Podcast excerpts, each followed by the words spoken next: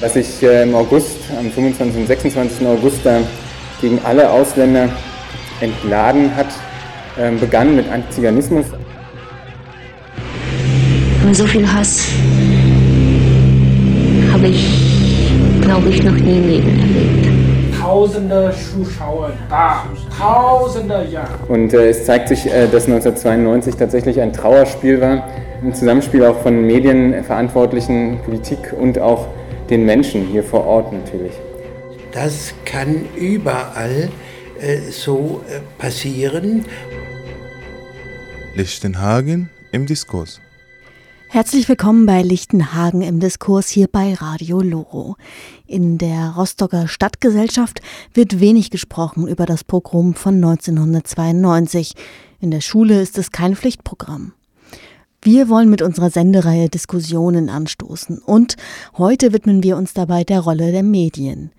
Heiße Nächte kündigte die Norddeutsche Neueste Nachrichten im August 1992 an. Sie druckte den Inhalt eines anonymen Anrufs ab, in dem zu rassistischen Übergriffen auf die Asylsuchenden aufgerufen wurde, die vor der zentralen Aufnahmestelle in Lichtenhagen leben mussten. Sie lebten dort, weil die Aufnahmestelle überfüllt war. Anstatt in der Berichterstattung zu fragen, warum die Menschen dort unter freiem Himmel übernachten mussten, warum das Ordnungsamt es nicht genehmigte, Müll- und Toilettencontainer aufzustellen, warum die Lebenssituation der Geflüchteten nicht verbessert wurde, machten die lokalen Zeitungen Stimmung gegen sie. Die Ostsee-Zeitung zitierte in einem Artikel Jugendliche, die ankündigten, dass die rumänischen Roma aufgeklatscht werden sollten und voraussagten, die Leute, die hier wohnen, werden aus den Fenstern schauen und Beifall klatschen. Die lokalen Zeitungen haben ganz klar eine Mitverantwortung für das Pogrom, das in den Tagen darauf in Lichtenhagen stattfand. Sicherlich, das ist ein besonderes, ein besonders erschreckendes Beispiel. Aber der mediale Diskurs über Flucht und Asyl ist durchsetzt von Rassismen. Das hat das Duisburger Institut für Sprache und Sozialforschung seit den 1990er Jahren in zahlreichen Untersuchungen festgestellt. Und das gilt auch noch heute. Umso mehr freue ich mich, dass Regina Wamper vom Duisburger Institut für Sprache und Sozialforschung am Donnerstag auf unsere Einladung hin im Peter-Weiß-Haus war. Regina Wamper vom Duisburger Institut für Sprach- und Sozialforschung setzt sich in ihrer Forschungsarbeit kritisch mit Rassismus, mit Antifeminismus und rechten Strukturen auseinander. Erst kürzlich hat sie gemeinsam mit Margarete Jäger einen Band über den Fluchtdiskurs in den deutschen Medien 2015-16 herausgegeben und in ihrem Vortrag spricht sie darüber, wie deutsche Leitmedien Bilder von Flucht und Migration nutzen, die Menschen als Massen darstellen. Dabei erinnert die Thematisierung von Flucht und Migration 2015-16 stark an die frühen 1990er Jahre. Auch damals wurde die Debatte durch Äußerungen der mediopolitischen Klasse rassistisch aufgeheizt. Damals wie heute ist von massenhaftem Asylmissbrauch die Rede. Damals wie heute wird durch eine Verschärfung der Asylgesetzgebung der Auffassung Vorschub geleistet, es seien die Geflüchteten selbst, die rassistische Ausschreitungen provozierten. Damals wie heute werden Flüchtlinge als Gefahr für den inneren Frieden angesehen.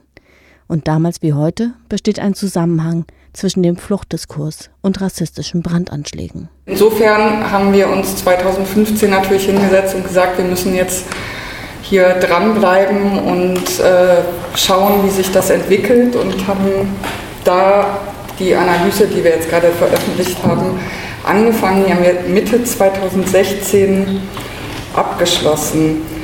Ach genau, ich äh, habe diesen Vortrag häufig in verschiedenen Städten gehalten. Hier war die Bitte doch nochmal auch einen Rückblick zu machen auf ähm, die Mediendiskurse Anfang der 90er Jahre. Das werde ich quasi diesem Fluchtdiskurs 2015 vorwegstellen. Also die Ereignisse 2015, 2016 in Verbindung mit Migration und Flucht waren für uns erstmal sehr widersprüchlich. Wir hatten auf der einen Seite einen massiven Anstieg extrem rechter Gewalt 2015, 2016. Auf der anderen Seite ähm, fand Fluchthilfe statt, Flüchtlingshilfe, all das, was man unter diesem Begriff der Willkommen, Willkommenskultur 2015 ähm, zusammengefasst hat. Letzteres ist für uns nicht vom Himmel gefallen. Es gab durchaus Entwicklungen in den letzten Jahren, die den gesellschaftlichen Kontext im Gegensatz zu den frühen 90er Jahren verändert haben. Ähm, wir können von einem Wandel des Selbstverständnisses von Deutschland als Zuwanderungsland reden, der sich sukzessive seit den 90ern verschoben hat. Also wo in den 90ern noch bezweifelt wurde, dass Migranten, Migrantinnen überhaupt nach Deutschland kommen sollten, ist das 2015 nicht mehr der Fall. Jetzt ist die Frage, wie Leute nach hier kommen sollen, in welchem Umfang etc. Die WATS, die Westdeutsche Allgemeine Zeitung, titelte am 20. Oktober 2014 mit der Überschrift Flüchtlinge können den Arbeitsmarkt entlasten. Im Kommentar wurde herausgestellt, dass es nicht um die Frage gehen könnte, ob Flüchtlinge in Deutschland aufgenommen, sondern dass es nur um das Wie der Aufnahme gehen kann. Diese Aussagen drücken zweifelsfrei Nützlichkeitsdiskurse aus, sie sind aber dennoch andere als in den 1990er Jahren. Selbst der Cicero hatte zwischenzeitlich seine Position zu Flucht und Migration überdacht und titelte in der Dezemberausgabe 2014. Also hier sehen wir eine Gegenüberstellung von zwei Covern von Zeitschriften, von politischen Zeitschriften. Auf der einen Seite der Spiegel 1991, ein sehr bekanntes Bild, ähm, vielleicht einige noch in Erinnerung, Deutschland als das Boot, das überrannt wird von ähm, Geflüchteten, die als äh, Meer, als Fluten dargestellt werden. Ähm, rechts der Cicero 2014, ein ähnliches Symbol, Deutschland als das Boot, äh, der Slogan, das Boot ist voll. Das Boot ist aber gar nicht voll, auf dem Boot ist eigentlich gar niemand, außer irgendjemandem, der, äh, der dort in so ein Becken ins Wasser springt in der Mitte drumherum ertrinken Menschen. Ähm, das fand ich ganz spannend, um nochmal zu illustrieren, wie sich die Debatte eigentlich verändert hat. Im Editorial attestiert der Chefredakteur äh, Christoph Schweinecke der deutschen Politik eine zutiefst zynische Logik in ihrer Flüchtlingspolitik, die darin bestehe, dass man Flüchtlinge, die über das Mittelmeer nach Europa kommen wollen, nicht retten, sondern lieber sterben lassen wolle weil dies abschrecke. Mittlerweile gehört der Cicero allerdings zu denen, die eine Obergrenze für Geflüchtete in Deutschland fordern. Dieser Umdenkungsprozess in Bezug auf Migration und Flucht hatte auf jeden Fall seinen Ausdruck im Sommer 2015. Wie es dazu kommt, was viele heute als Rechtsruck erleben, das versuche ich nach dem Ausblick also, oder dem Vorblick auf Rostock ähm, darzustellen. Wenn ich im Folgenden von der Berichterstattung und Kommentierung der Printmedien spreche, steht dabei für mich im Mittelpunkt der Betrachtung, was in den bürgerlichen Medien insgesamt sagbar ist. Dieses Sagbarkeitsfeld zu beschreiben und zu kritisieren bedeutet nicht nur die Sprache sich anzuschauen, sondern wir fokussieren auf eine ähm, Analyse und Kritik von Aussagen. Dabei verstehen wir unter Diskursen gesellschaftliche Redeweisen, die institutionalisiert sind und durchaus veränderbaren Regeln unterliegen. Diskurse sind mit Machtwirkungen ausgestattet, weil und sofern sie das Handeln von Menschen beeinflussen. Diskursanalyse beantwortet damit grob gesagt die Frage danach, was zu einer bestimmten Zeit von wem wie sagbar war und was nicht sagbar war, wie, die, wie das Feld des Sagbaren eingeschränkt und ausgeweitet wurde. Ein zentraler Vermittler dieser Sagbarkeiten sind heutzutage Medien und diese sind weit mehr als eine Vermittlungsinstanz. Ein wichtiges Charakteristikum aller Mediendiskurse ist es, dass diese nicht nur und nicht einmal in erster Linie Realität abbilden, sondern selbst Realität sind und als Vorgabe für gesellschaftliches und individuelles Handeln fungieren. Sie sind Normalitätsmarkierer, insofern Sie Geschehnisse und Ereignisse dahingehend befragen, was normal ist und was nicht normal ist. Auch im aktuellen Fluchtdiskurs war die Tendenz auffällig, alle Fakten und Ereignisse hinsichtlich ihrer Normalität zu befragen und zu normalisieren bzw. zu denormalisieren. Und wenn Phänomene denormalisiert werden, müssen sie eben auch einer Normalität wieder ähm, zugefügt werden. Also so wird Handlungsbedarf gekennzeichnet. Rufe nach Ober- bzw. Belastungsgrenzen sind in diesem Zusammenhang deshalb nicht nur erwartbar gewesen, sondern kennzeichnen eine mögliche Strategie, mit der wieder normale Zustände hergestellt werden sollen, die aber eben vorher auch denormalisiert wurden.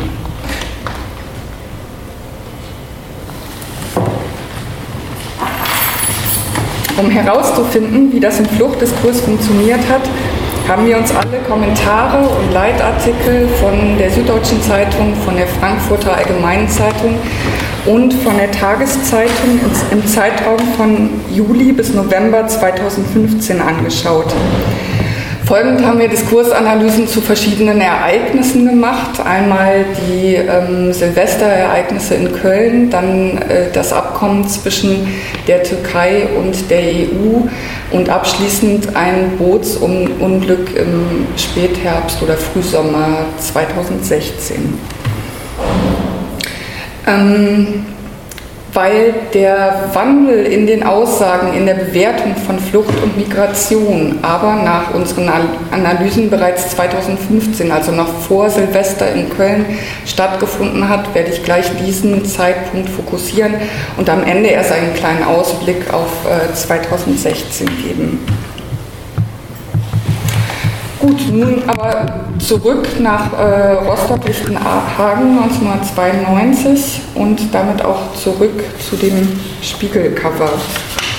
Die frühen 90er Jahre waren geprägt von Anschlägen gegen Flüchtlingsheime, von rassistischen Übergriffen und einem öffentlich teils rassistischen Diskurs um das Asylrecht. Die Medienberichterstattung zu Rostock-Lichtenhagen, zur Asylrechtsänderung und zu Solingen kann beispielhaft für den Diskurs, für den Mediendiskurs zu Flucht und Migration Anfang der 90er betrachtet werden. Ähm, nach Amnesty International, nach Angaben von Amnesty International, fanden allein im Zeitraum vom Oktober 90 bis Februar 93 weit mehr als 400 rassistische Anschläge statt, die öffentlich bekannt wurden. In diesem Zeitraum wurden 33 Menschen von extremen Rechten getötet, mindestens 215 teilweise schwer verletzt. Die Anschläge von Hoyerswerda, Hünxe, Mannheim, Rostock, Mölln und Solingen stehen so nur beispielhaft für viele andere. Die Ereignisse in Rostock liefen zeitlich und auch kausal zusammen mit der De Debatte um die Änderung des Asylrechts. Unmittelbar nach den Angriffen gab die SPD der CDU-CSU Mehrheit in der Frage nach der Einschränkung des Asylrechts nach. In der Politik wurde auch mit Überfremdungsängsten in Anführungszeichen argumentiert. So äußerte der damalige Ministerpräsident von Mecklenburg-Vorpommern, Bernd Seite, in Reaktion auf jene Eskalation der Gewalt, das ist ein Zitat, dass, natürlich, dass das natürlich umschwappt, wenn man in der Menge ist, dafür habe ich auch Verständnis. Weiter erklärte der CDU-Politiker, sehen Sie, es muss Schluss sein, dass wir am Finger rumoperieren, sondern der Körper ist krank mit dem Problem Asylaufnahme in Deutschland. Zitat Ende. Der damalige bayerische Innenminister Edmund Stoiber warnte im Rahmen der Asyldebatte gar von einer, Zitat, Durchrassung der Gesellschaft. Die Massenmedien reproduzierten schon vorher diesen Diskurs. In der Presse, in der Öffentlichkeit wurde mit kollektivsymbolischen Begriffen wie, das sind alles Zitate, Asylantenschwemme, Scheinasylanten, Asylmissbrauch, Asylbetrüger, Wirtschaftsflüchtlinge gegen Flüchtlinge agitiert.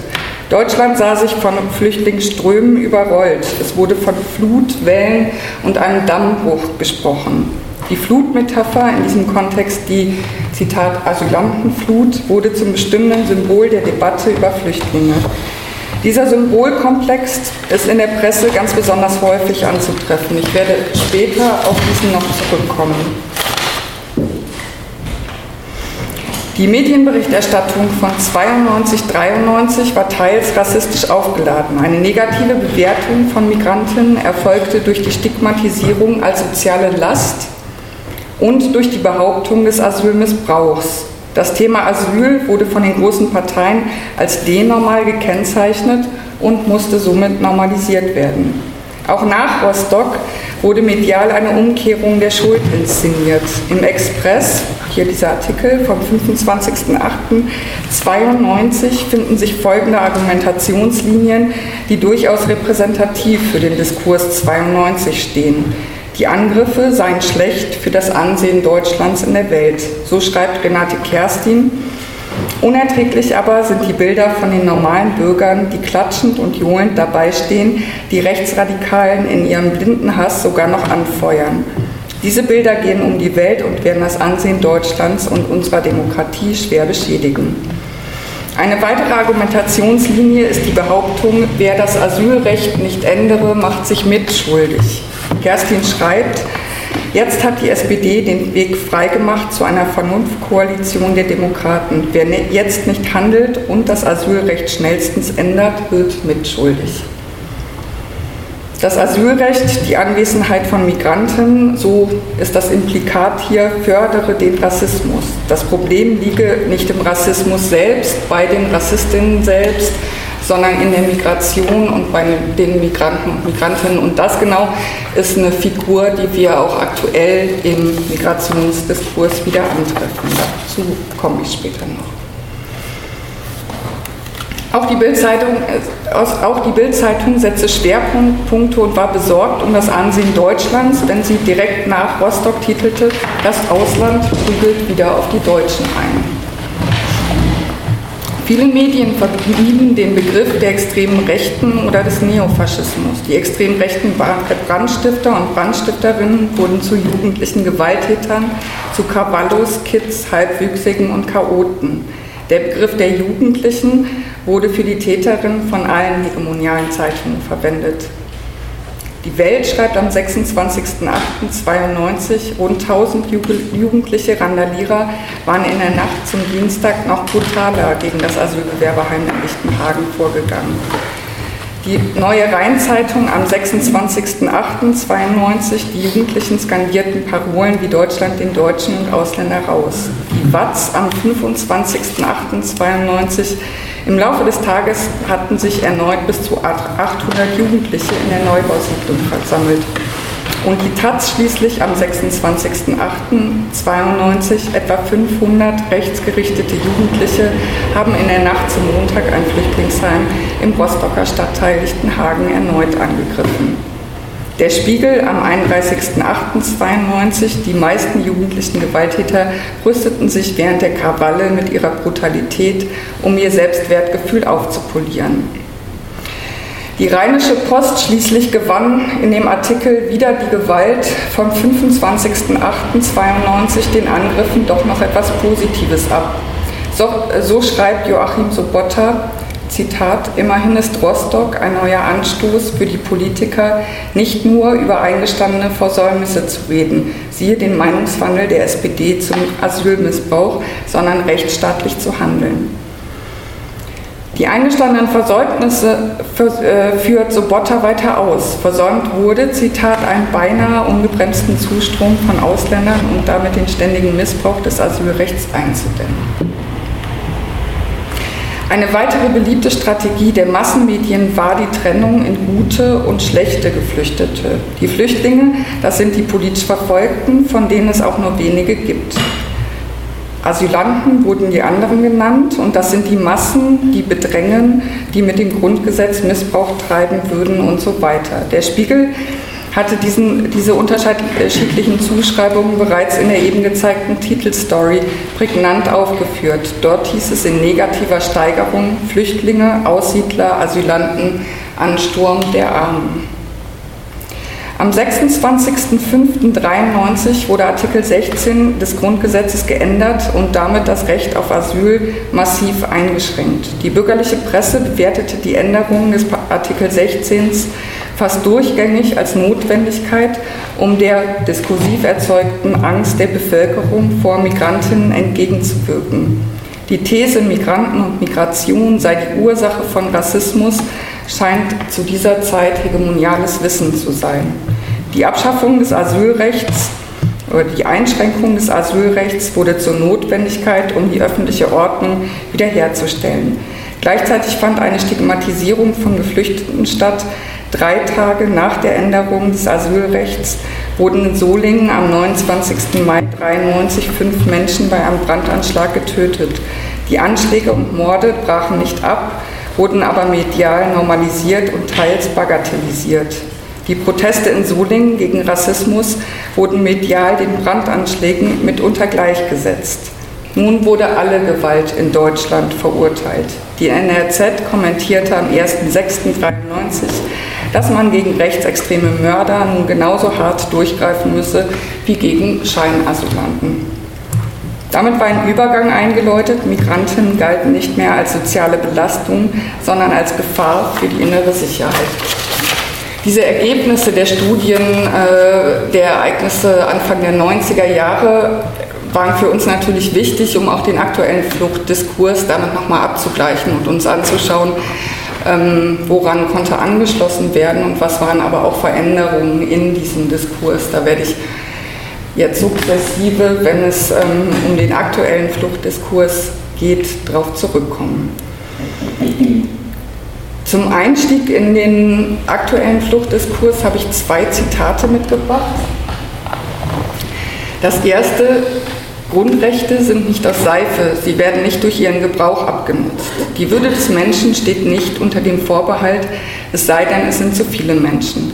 Und die Probleme, die es in Fluchtländern gibt, verschwinden nicht dadurch, dass man diese Länder zu sicheren Herkunftsländern definiert. Probleme lassen sich nicht wegdefinieren. Und das zweite Zitat ist, es ist linker Größenwahn zu glauben, ein so reiches Land könnte einfach mal so jedes Jahr eine Million Flüchtlinge aufnehmen und ihnen menschenwürdige Lebens- und Arbeitsbedingungen bieten. In jedem Solidarsystem, das die Flüchtlingshilfe am Ende ja auch ist, sind die Kapazitäten begrenzt. Man muss über Obergrenzen streiten dürfen. Gäbe es in Deutschland eine Debatte über die Abschaffung des Asylrechts in der bisherigen Form und über selbstgesetzte Obergrenzen, wären die anderen EU-Länder wohl kooperationsbereiter. Ein Szenario, Deutschland schafft das Grundrecht für alle auf ein Asylverfahren ab, nimmt aber nach wie vor nach einem EU-Schlüssel jährlich ein sehr großes Kontingent an Flüchtlingen auf, aber eben nicht mehr alle, die herkommen. Ist es unmoralisch, über ein solches Szenario nachzudenken? Nein, die Debatte über Obergrenzen muss erlaubt sein. Das O-Wort darf kein Tabu mehr sein. Ich habe eben ja schon gesagt, wir haben die FAZ, die Taz und die Süddeutsche ähm, untersucht und hier zuerst mal vielleicht an euch die Frage, wem ihr das jeweilige Zitat dazu ordnen würdet. Das erste vielleicht der Taz. Mhm. Und das zweite?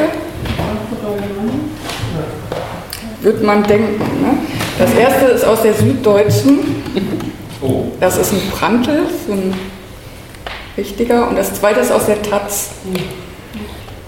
Es liegen aber zwei Monate dazwischen und in den zwei Monaten ist etliches passiert. Das erste Zitat ist vom 17.08.2015, das zweite Zitat ist vom 9.10.2015. Genau diesen Bruch, der zwischen oder diesen Wandel, äh, der zwischen den beiden Zitaten ist oder liegt, darum wird es jetzt gehen. Der Diskurs zu Flucht und die Aufnahme von Geflüchteten stand und steht in einem engen Zusammenhang mit dem zu Rassismus. Das haben wir eben äh, schon gehört, als es um Anfang der 90er Jahre gab. Ähm, die Anwesenheit von Geflüchteten, die Anwesenheit von Migration wird als Ursache ausgemacht für Rassismus.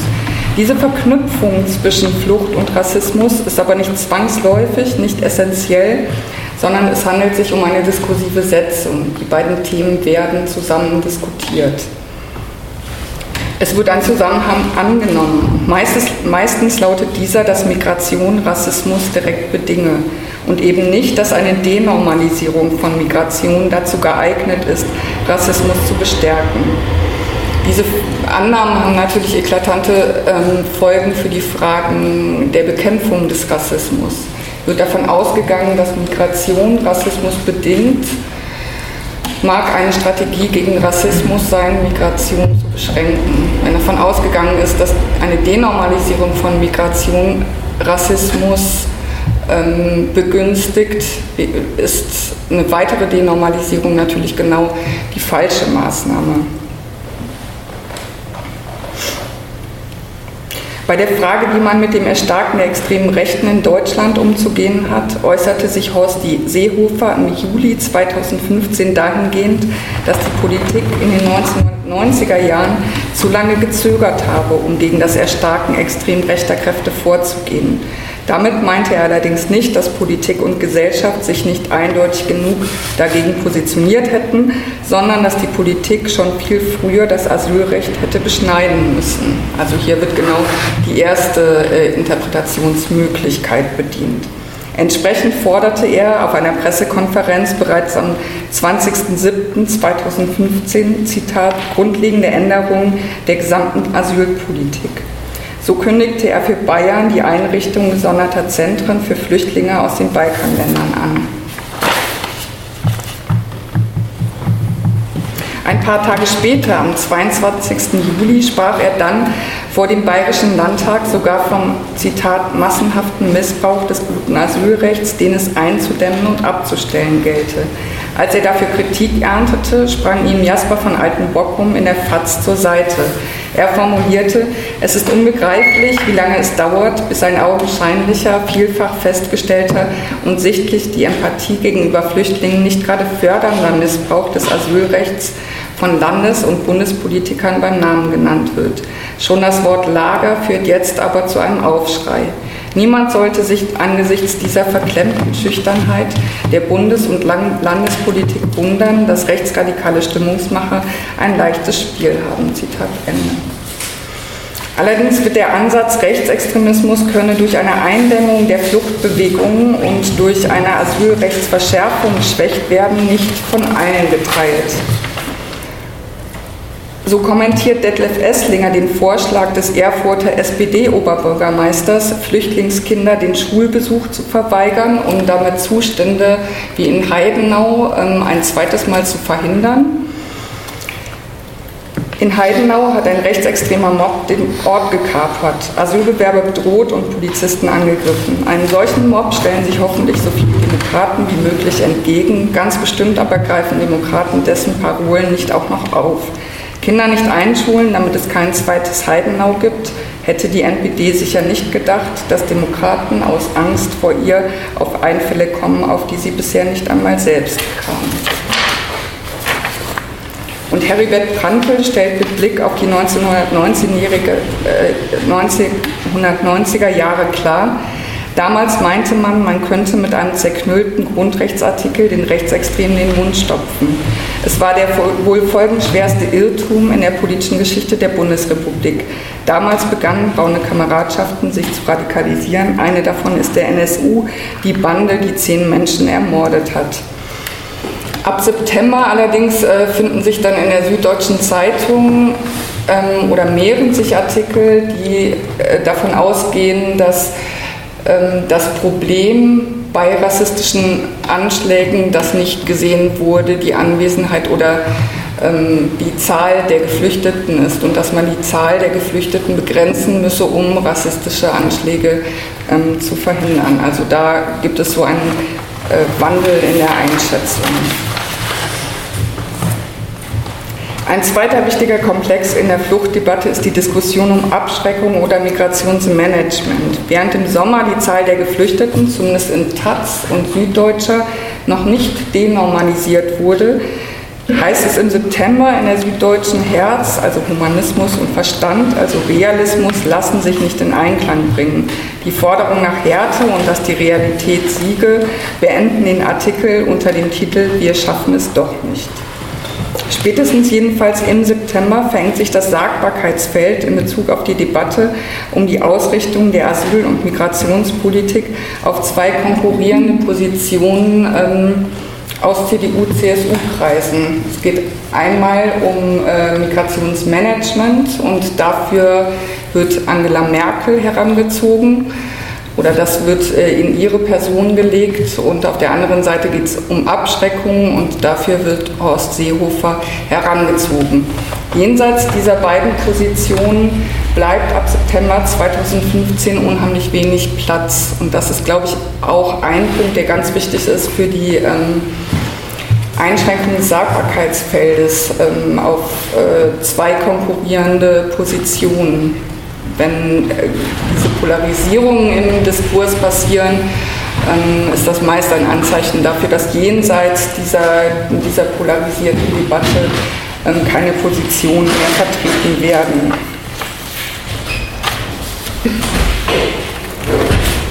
Vorherrschend war zumindest ab September die Debatte darum, ob es eine Obergrenze bei der Flüchtlingsaufnahme geben soll. In der Taz wendet man sich teilweise dagegen und fordert stattdessen ein besseres Management in der Asylpolitik. Zitat, wann kapiert die Politik endlich, dass eine Million Flüchtlinge nur deshalb bedrohlich wirken, weil sie unkontrolliert kommen. Nicht die Zahl der Menschen ist das Problem, sondern das Chaos drumherum. Also ein ganz klares Plädoyer für das Migrationsmanagement. Dagegen ist nach Ansicht der FAZ die Obergrenze Ultima Ratio unter der Überschrift Das Kontingent ist voll, die durchaus als Anspielung auf den rechtsextremen Slogan Das Boot ist voll gelesen werden kann, formuliert Jasper von Altenbockum. Kontingente alleine lösen nichts. Es müsste hinzukommen, was niemand bislang will, Abschottung. Es wird höchste Zeit. Für dieses Jahr, eigentlich auch schon für das nächste, gilt nämlich längst, das Kontingent ist voll. Insofern ist festzustellen, dass sich die Debatte im Herbst auf die beiden Positionen Obergrenze oder Kontingente verengte. Für alternative Positionen jenseits dieser beiden Punkte blieb auch hier wenig Platz. Lassen sich verschiedene Techniken ausmachen, mit denen diese Verschiebung vollzogen wurde. Eine davon war die Differenzierung der Geflüchteten in legitime und illegitime ähm, Geflüchtete. Und auch das ist ein Punkt, den wir aus den frühen 1990er Jahren kennen. Noch im Sommer wurde auch in der Süddeutschen Zeitung beispielsweise der Antiziganismus als ein möglicher Fluchtgrund angesehen. Heribert Brandl wies darauf hin, dass sich, Zitat, hinter der Chiffre Flüchtlinge aus den Balkanstaaten, für die in Bayern zentrale Aufnahmelager errichtet und Schnellverfahren etabliert werden sollen, ein Problem verstecke, das mit Aufnahmelagern und Schnellverfahren nicht zu lösen ist. Die Roma haben kein Zuhause, nicht auf dem Balkan, nicht in Deutschland, nicht in Frankreich. Sie sind überall ungern gelingen. Es ist nötig, Europa für die Roma zum Zuhause werden zu lassen. Sinti und Roma dürfen in der neuen Flüchtlingsdebatte nicht unter die Räder kommen. Es handelt sich um ein Armuts- und Klassenproblem, das durch rassistische Zuweisungen verdrängt wird. Im Laufe der Monate wurde dann die Gruppe der derer, die äh, als äh, tatsächliche Geflüchtete angenommen wurden, jedoch immer kleiner. Diese Entwicklung wurde in der Taz angesprochen und durchaus kritisiert. Da heißt es, vor wenigen Monaten waren die Syrer noch die guten, weil wirklich verfolgten Flüchtlinge, die vor dem Terror des Islamischen Staates und vor Assad flohen. Um ihnen Schutz gewähren zu können, so die damalige Erzählung, müsse man die Einreise von sogenannten Wirtschaftsflüchtlingen stoppen. Die Liste der sicheren Herkunftsländer wird seitdem mit Segen der Grünen immer länger. Jetzt aber sind auch die Syrer keine guten Flüchtlinge mehr. Nicht, dass sich in ihrem Herkunftsland ein Ende von Krieg und Terror abzeichnet. Es sind einfach zu viele, die nach Deutschland kommen. Und deshalb soll aus einem Flüchtling, der gerade noch unter dem vollen Schutz der Genfer Flüchtlingskonvention stand, nun einer zweiter Klasse werden. Hier also nochmal zusammengefasst, äh, diese, also dieser Vorgang der Trennung und Kategorisierung der äh, Geflüchteten. Es wird äh, zuerst eine Differenzierung vorgenommen der Geflüchteten in zwei Gruppen, in legitime und illegitime Geflüchtete. Ähm, dann folgt eine Entrechtung der oder der Gruppe der illegitim Geflüchteten und meistens mit einem Verweis auf das Recht der legitim Geflüchteten. Also es wird gesagt, äh, die Balkanflüchtlinge können nicht aufgenommen werden, damit die Syrer aufgenommen werden können. Das war oft zu lesen in der Presse 2015. Und folglich folgt dann eine sukzessive Eingliederung äh, der Gruppe der legitim Geflüchteten in die Gruppe der illegitim Geflüchteten. Wir ähm, sehen, dass heute nach Afghanistan abgeschoben wird. Ähm, Mitte 2015 wäre das nicht möglich gewesen. Afghanen galten da als legitim Geflüchtete. Genau, und am Ende bleiben sehr wenige in der Gruppe der legitim Geflüchteten. Ähm, das konnten wir 2016 beobachten, dass dieser Trend immer weiter ging und diese Gruppe auch immer kleiner wurde.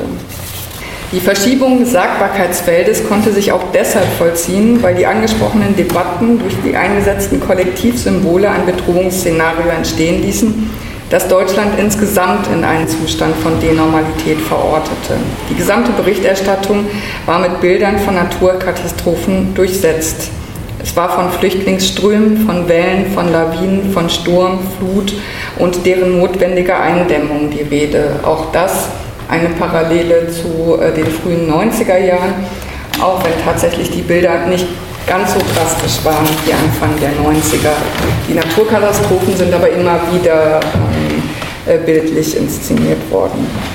Unter Kollektivsymbolen verstehe ich kulturelle Stereotypen, die kollektiv tradiert und benutzt werden. Das können Bilder im Wortsinn sein, also Fotos und Karikaturen, das können aber auch Sprachbilder, also Metaphern sein.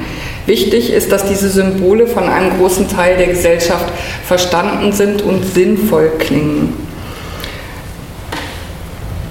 Die Innenwelt, also der Westen oder Deutschland oder die EU, werden in der Regel als äh, Auto, Schiff, Haus oder Körper kodiert. Für die Außenwelt gelten solche Symbole wie etwa Ungeziefer, Stürme, Fluten, Gifte etc.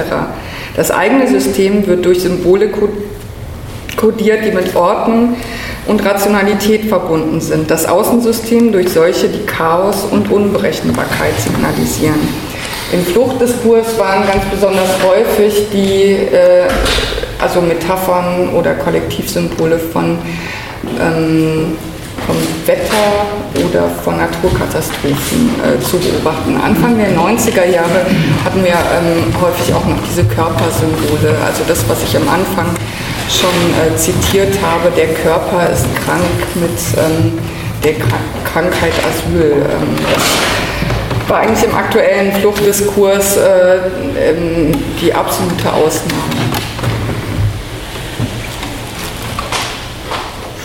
Die Rede war eher von der Flüchtlingsflut, vom Flüchtlingsstrom, den es einzudämmen gelte. Wir lesen von brechenden Dämmen oder von der Gefahr, Deutschland werde von Flüchtlingen überflutet.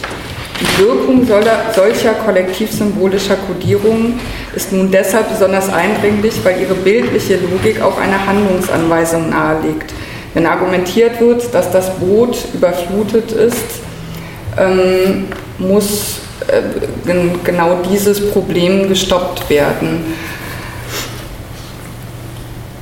Die Schlussfolgerung lautet dann eben, es darf keiner mehr hinein, die Schotten müssen dicht gemacht werden, sonst geht es unter. Hier habe ich ähm, nochmal diverse Titel aus der FAZ zusammengestellt, die das ähm, mal zusammenfassen können. Durch die starke kollektiv-symbolische Aufladung der Berichterstattung wurde eine Bedrohung inszeniert, die durch permanente Prognosen, wie sich denn wohl die Willkommenskultur in der Bevölkerung entwickeln werde, ergänzt wurde. Ständig wurde die Frage gestellt, ob die Stimmung kippt, wann die Stimmung kippt, ob die Stimmung bereits gekippt ist und so weiter. Insofern lässt sich sagen, dass der Stimmungswechsel in der Bevölkerung von den Medien mit herbeigeschrieben wurde. In der FAZ konstatiert Reinhard Müller unter dem Titel Deutschland muss Deutschland bleiben, dass eine Integration der Flüchtlinge nur mit einem Notstandsregime zu erreichen sein werde. Da gehe es nicht um Brandschutz und Baurecht. Nur zur Erinnerung meint er, das Recht auf Freizügigkeit kann auch in Deutschland eingeschränkt werden. Wann kommt es zu den ersten Zwangsanweisungen von Flüchtlingen? Häuser und Wohnungen können schließlich auch enteignet werden. Und auch Rainer Herrmann weiß, Zitat, dieser Strom wird nicht vereppen. In einem so betitelten Kommentar verweist er auf Wanderungsbewegungen im 11. Jahrhundert als, Zitat, türkische Stämme in Zentralasien nach Westen aufbrachen. Sie nahmen Anatolien in Besitz und in Mesopotamien übernahmen sie faktisch die Macht. Zur gleichen Zeit eroberten islamisierte Berberstämme Marokko und Andalusien. Zitat Ende. Zwar gesteht er ein, dass solche Prozesse kaum Anschauungsmaterial für den Umgang mit der gegenwärtigen Lage seien, doch fragt man sich, warum er dann diese detaillierte Darstellung vornimmt, mit der eine Machtübernahme durch Geflüchtete suggeriert wird. Ähnlich argumentiert Klaus-Dieter Frankenberger in der FAZ Er meint, die Vorstellung, der halbe Nahe Osten und Teile Afrikas siedeln um nach Westeuropa, lässt schon ein Gefühl der Bedrückung zurück in jeder Hinsicht. Am 19.10.2015 meldete Daniel Bax den Stimmungsumschwung in der Bevölkerung als vollzogen und begründete dies durchaus medienkritisch. Er meinte, sollten Historiker in Zukunft einmal ergründen wollen, wie die Stimmung in Deutschland in der Flüchtlingsfrage so schnell kippten und Merkel so unter Druck geraten konnte, werden sie nicht umhin kommen, sich die Rolle der meinungsbildenden Medien anzuschauen. Und dabei dürfen sie zu dem Schluss kommen, dass diese den Stimmungsumschwung kräftig herbeigeschrieben haben. Unstrittig scheint nun die Notwendigkeit zu sein, die Zahl derer zu beschränken, die nach Deutschland migrieren. Hinzu kommt, dass in den Medienlandschaften zunehmend Ausnahmesituationen akzeptiert werden, wo Zeltlager 2014 noch ähm, als unmenschlich äh, kritisiert worden sind, äh, scheinen sie 2015 unumgänglich zu sein. So wirkte der diskursive Notstand auch auf die Medien zurück. In Krisenzeiten wird das vertretbar, was sonst als menschenunwürdig erkannt wird. Die Medien inszenierten Deutschland dennoch als die hilfsbereite äh, Nation. Rassistische Mobilisierungen, Brandanschläge und andere Übergriffe wurden medial eigentlich durchgängig zurückgewiesen, auch wenn hier und da Euphemismen von den besorgten Bürgern zu lesen waren. Dem anhaltenden Rassismus von Organisierten und Unorganisierten wurde dann die Willkommenskultur als positiver Akt entgegengestellt. In der Taz plädiert Christine Hellberg im November für eine Kontingentlösung, durch die die wirklich Bedürftigen nach Deutschland kommen können und fragt diejenigen, die dies nicht so sehen, Zitat, wollen wir also Hunderttausende Syrer, die im Grunde schon auf dem Weg zu uns sind, auf Boote und über Zäune schicken, damit sie ihre letzten Ersparnisse den Schleppern geben und traumatisiert bei uns ankommen, um ihnen dann am Bahnhof Bananen und Kuscheltiere in die Hand zu drücken und uns wenig später über Schlägereien in überfüllten Erstaufnahmeeinrichtungen zu beschweren. Dieser Stimmungsumschwung ist eng verbunden mit einer sukzessiven Verschiebung der Bewertung der Willkommenskultur, deren Vertreter auch abwertend als Gutmenschen bezeichnet und denen auch schon einmal Naivität unterstellt wird. Und zu beobachten war das vor allen Dingen bei Autoren und Autorinnen, die ähm, die Flüchtlingspolitik als zu restriktiv ähm, kritisieren. Dass genau diese Autorinnen immer wieder zur Legitimation oder zur Abgrenzung ihrer eigenen Aussagen meinten, das ist jetzt kein Gutmenschentum, was, äh, was ich hier formulieren werde. Oder ich bin nicht naiv, aber dennoch denke ich. Also es erfolgt immer so eine präventive Abgrenzung zum in Anführungszeichen Gutmenschentum und zur damit verbundenen äh, Naivität. Und auch so wurde sukzessiv die Gruppe der Helfenden diskreditiert bis hin zu neueren diskursiven Entwicklungen, die ähm, die Helfenden ja eher in einen Schlepperdiskurs äh, einordnen. Also genau diese Entwicklung ging weiter und geht ja auch heute aktuell noch weiter. Und auch durch Abwertung der Helfenden als naive Gutmenschen wird nicht zuletzt die Verengung des Diskurses auf die Politik der Großen Koalition möglich gemacht. Ein Beleg dafür lieferte Daniel Bax in der Taz vom 14.04.2016. Er nimmt Angela Merkel gegenüber den Kritikern des Abkommens mit der Türkei in Schutz und betont, sie habe, Zitat, einen anderen Plan als Populisten wie Viktor Orban und Horst Seehofer, die sich hinter Mauern und Zäunen barrikadieren wollen. Wie weit sie eine Alternative umsetzen kann, hängt auch davon ab, wie die Stimmung im Lande ist und wie klug die linke Kritik an ihrer Politik ausfällt. Es braucht kein Konzept links von der Kanzlerin. Es reiche schon, wenn sich eine humanitär orientierte Öffentlichkeit für jene Teile ihrer Politik stark machen würde, die unterstützenswert sind. Zitat Ende. Keine Frage, die Debatte um Flucht und Migration ähnelt denen der 1990er Jahre ebenso wie die Massivität rechter Gewalt an diese Zeit erinnert. Dennoch gibt es auch einen gravierenden Unterschied. 2015 hören wir nicht nur Abschreckungsrhetoriken, sondern auch human gewendete Aussagen, die durch Angela Merkel und ihre Unterstützer vertreten werden. Dadurch fallen aber die erheblichen Verschärfungen des Asylrechts allzu oft aus dem Blick. Auf den Punkt bringt dies, also diese Verengung, ein Artikel von Wallraff in der Taz, der meint, dass die CDU-Kanzlerin inzwischen flüchtlingspolitisch europaweit links außen steht.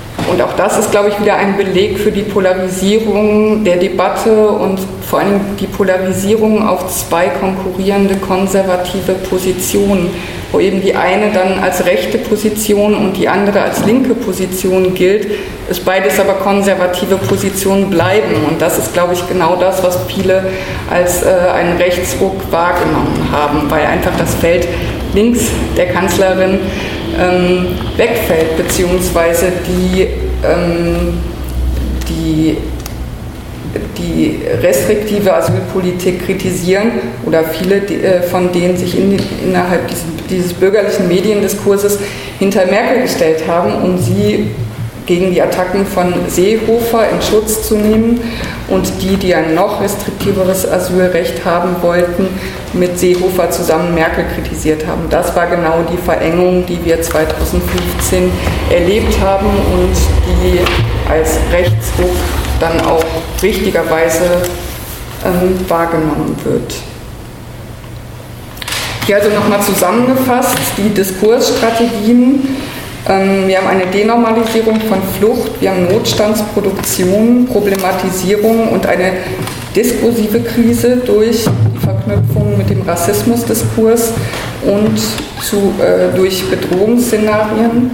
Wir haben eine Verengung der legitimen Positionen auf Merkel und Seehofer und eine Differenzierung der Geflüchteten in, und eine sukzessive Eingliederung der vormals tatsächlich Geflüchteten in die Gruppe der unecht Geflüchteten mit der Folge von massiven Entrechtungen von Geflüchteten.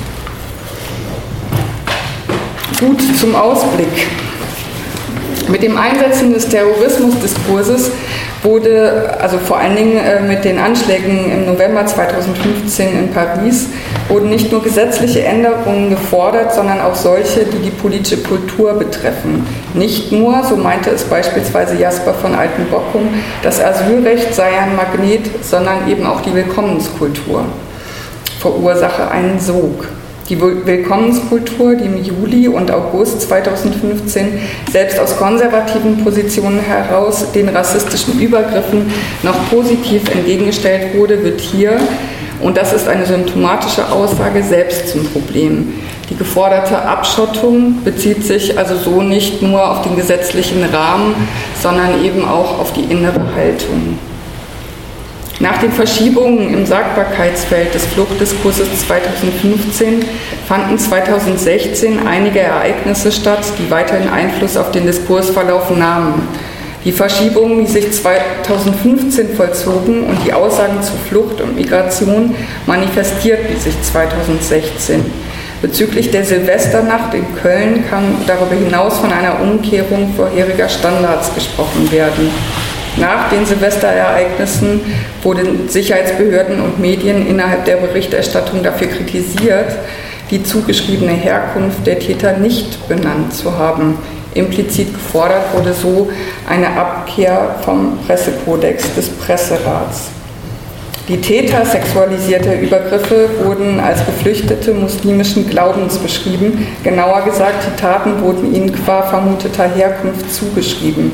Mit dieser Zuschreibung, die vor allen Dingen durch äußerliche Beobachtungen abgeleitet wurde, wurde vermittelt, dass massenhaft junge muslimische Männer nach Deutschland flüchteten und von diesen eine massive Bedrohung für hier lebende Frauen ausgehen. Massive Denormalisierungen waren die Folge. Die spätestens mit den Überlegungen zum Türkei-Abkommen eingesetzte Debatte um Abschiebungen fand sich dann auch in der Berichterstattung zum Abkommen zwischen der Türkei und der EU wieder. Hier wurde nicht mehr diskutiert, ob abgeschoben werden solle, sondern nur noch wie abgeschoben werden solle, wie dies am besten zu gewährleisten sei. Und auch der Kriminalitätsdiskurs wurde quasi durch die Hintertür mitgenommen. Die Kategorisierung der Geflüchteten in legitime und illegitime Flüchtlinge fand eine weitere Zuspitzung insofern, als dass sie sich nicht mehr an der Frage der Situation in den Herkunftsländern festmachte, sondern die Argumentationsstrategie war, dass alle, die illegal in die EU eingereist waren, illegale Geflüchtete seien und bei fehlenden legalen Einreisemöglichkeiten sind das schlicht mal alle. Und die wurden der Gruppe der nicht illegal eingereisten Geflüchteten, also derer, die noch in der Türkei hocken, entgegengesetzt. Und das ist, glaube ich, eine ganz wichtige Verschiebung in dem Diskurs. Wir haben das so wahrgenommen, dass ähm, es auch zwei neue Begriffe für diese beiden Gruppierungen gab, nämlich die Flüchtlinge in der Türkei, die keinen illegalen Einreiseversuch gemacht haben. Und die, die einen illegalen Einreiseversuch gemacht haben, wurden als Migranten und Migrantinnen ähm, tituliert. Und damit erfuhr auch der Begriff äh, des Migranten, der Migrantin eine negative Konnotation im Fluchtdiskurs 2016. In der Nacht auf den 18. April 2016 kenterte ein Schiff mit Flüchtlingen vor Lampedusa. 41 Menschen überlebten, 469 starben. Bundesweit wurde das Ereignis lediglich in 32 Artikeln erwähnt. Diese ausbleibende Aufmerksamkeit weist zum einen auf eine Normalisierung der Debatte hin und so auch auf eine Normalisierung des Sterbens im Mittelmeer. Das Unglück, das nur wenige Wochen nach dem Inkrafttreten des äh, Türkei-EU-Abkommens stattfand, wurde in der deutschen Presse als unabwendbar beschrieben. Die mangelnde Aufmerksamkeit verweist auch auf eine Sättigung des Fluchtdiskurses. Mit dem Türkei-Deal und der Ankündigung, ähnliche Abkommen mit nordafrikanischen Staaten schließen zu wollen, wurde die Debatte um Flucht befriedet. Die Vorverlagerung der Migrationskontrolle vor die EU-Außengrenzen, die mit den Ereignissen um den arabischen Frühling ins Wanken geriet, wurde als zentraler Lösungsansatz verhandelt. Und diese Vorverlagerung als Lösung zu präsentieren, verweist eben auch auf eine bestimmte Lesart des Problems. Als Problem gilt 2016 wieder das Ankommen von Geflüchteten dort, wo ihnen Schutz gewährt werden könnte und müsste. Als Problem gilt nicht die Tatsache, dass weltweit 65 Millionen Menschen auf der Flucht sind. Und als Problem gilt nicht, dass nur ein Bruchteil dieser Menschen in Europa ankommt. Hier also nochmal zusammengefasst die Entwicklung des Fluchtdiskurses. Ähm, wir müssen von verschiedenen Übergängen sprechen. Einmal von der Betonung der Not der Geflüchteten hin zur Konstatierung der Not der Staaten wegen der Geflüchteten. Von den Notwendigkeiten des Schutzes der Geflüchteten hin zum Schutz vor den Geflüchteten. Von der Aussetzung von Dublin II zur De Debatte um die Aussetzung des Asylrechts von der Forderung nach einer gerechten Verteilung der Geflüchteten in Europa hin zur Vorverlagerung der Migrationskontrolle, von der Willkommenskultur hin zur Abschiebekultur, von der Ablehnung von Restriktionen hin zu der Befürwortung von Obergrenzen, von der äh, Verurteilung des Rassismus hin zu seiner Indienstnahme, von der Kritik hin zum Pragmatismus und vom Lob der Helfenden hin zu ihrer Diskreditierung als Gutmenschen, oder aber als kriminelle Aufwiegler von den Flüchtlingen zu den irregulären Migranten. Innerhalb des Fluchtdiskurses wurden Problemmarkierungen der extremen Rechten oftmals mitgetragen und darüber hinaus extrem rechte Rhetoriken geteilt. Reinhard Müller etwa schreibt im November 2016 in der FAZ, Zitat, wer es nach Deutschland geschafft hat, der hat es geschafft. Künstliche Debatten über Gesetzesverschärfungen und Integrationskataloge vernebeln das Grundübel. Wenn im offenen Deutschland ohnehin jeder bleiben darf, sind sowohl ein Asyl für Verfolgte als auch eine, eine Einwanderungsregel überflüssig. Dann gilt es allenfalls noch um Schutz für Deutsche. Zitat Ende. Nicht nur, dass er hier ein klassisches Strohmann-Argument aufbringt, Deutschland ist nicht das offene Land, das er beschreibt.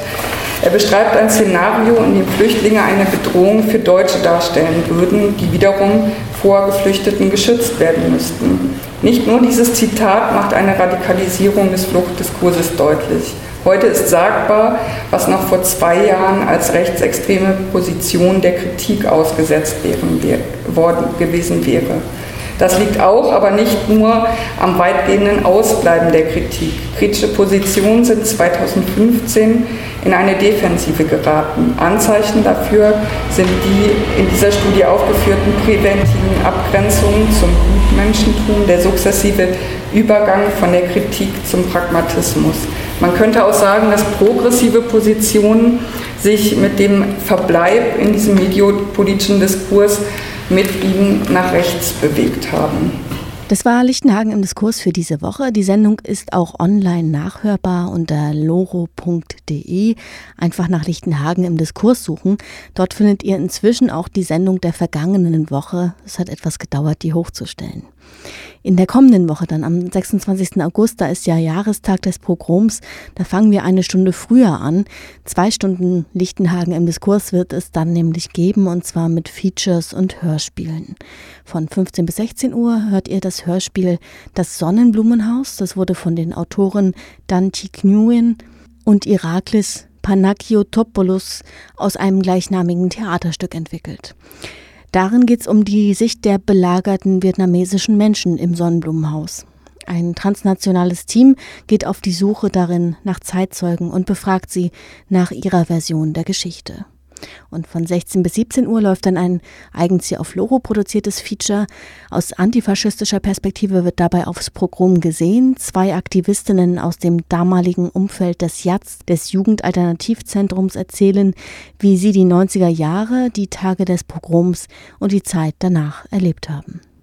Wir hören uns.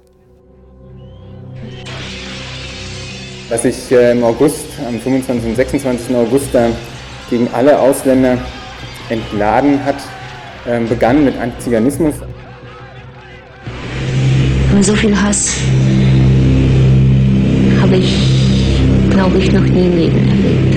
Tausende Zuschauer da, tausende ja. Und äh, es zeigt sich, äh, dass 1992 tatsächlich ein Trauerspiel war, ein Zusammenspiel auch von Medienverantwortlichen, Politik und auch den Menschen hier vor Ort natürlich. Das kann überall äh, so äh, passieren. Lichtenhagen im Diskurs.